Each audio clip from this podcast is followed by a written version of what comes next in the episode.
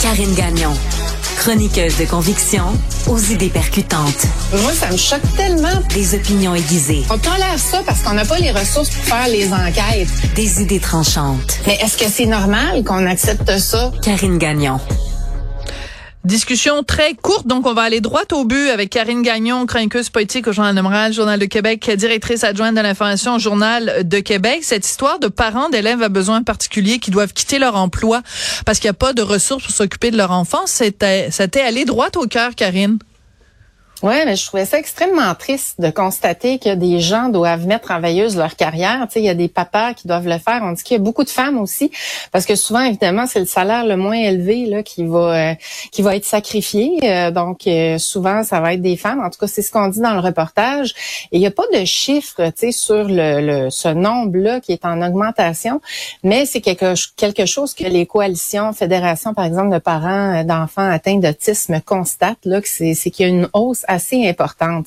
sais, on comprend pourquoi, Sophie, quand on lit que, par exemple, une mère euh, doit se rendre à jusqu'à 10 heures, imagine 10 heures de rendez-vous par semaine avec son enfant qui a des besoins particuliers, là, euh, c'est pas évident. Puis euh, une, autre chose que je trouvais préoccupante dans ce reportage-là, c'est que les gens doivent euh, de plus en plus faire appel au privé, ne serait-ce que pour que leur enfant soit évalué. Euh, tiens, mettons, tu constates que ton enfant va pas bien, tu as souvent des appels de l'école, il y a des difficultés d'apprentissage et tout, là, tu dois le faire évaluer. Mais il y a tellement de pénurie euh, dans les services publics que tu seras pas en mesure de le faire. Donc, ça coûte des milliers de dollars. On parlait de 2500 dollars pour une évaluation de ton enfant au privé. Donc, on comprend que c'est pas tous les gens là qui sont capables de, se payer ça puis de se payer tous les services que ça implique au privé. Alors, c'est assez, c'est assez dramatique. Là, c'est, c'est des vies qui sont un peu euh, gâchées à mon sens là, euh, étant donné qu'il n'y a pas de service. Ouais, et on en revient toujours à la même chose, euh, puis c'est quelque chose qui est revenu beaucoup dans l'actualité récemment, c'est comment se fait-il qu'avec la quantité euh, d'argent qu'on envoie au gouvernement, que ce soit dans le, dans le système de santé, que ce soit dans le système d'éducation, qu'on ait si peu, qu'on en ait si peu pour notre argent, et comment ça se fait que le fameux filet social québécois qui est censé être si solide, comment ça se fait qu'il est plein de trous et qu'il y a plein de gens euh, qu'on échappe comme ça, c'est ça qui est déprimant.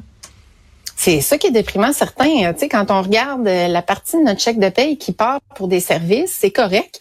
Euh, on sait, là, notre société fonctionne comme ça, mais il faut les avoir, les services, il faut avoir accès. Puis on a l'impression, que les gens ont de plus en plus l'impression que c'est difficile maintenant, que c'est impossible. Tu sais, on pense, là, on parle d'enfants en difficulté, mais tu sais, juste d'avoir accès à un psychologue, un psychothérapeute, c'est rendu presque impossible. C'est comme un miracle, tu sais, d'avoir un rendez-vous quasiment. Là.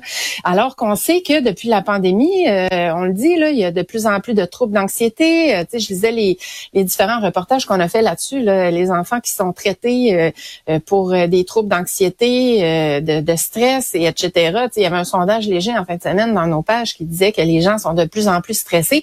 Ben ça, ça vient avec une augmentation de mm. la demande au niveau des services. Puis ben c'est comme si ça existe plus là. Il y a, il y a plus accès. Les, les listes d'attente sont tellement longues que tu as le temps d'être déprimé puis de faire une dépression deux trois fois avant d'avoir accès à un spécialiste. Je suis pas sûre que c'est normal. Là. Non, c'est absolument pas normal.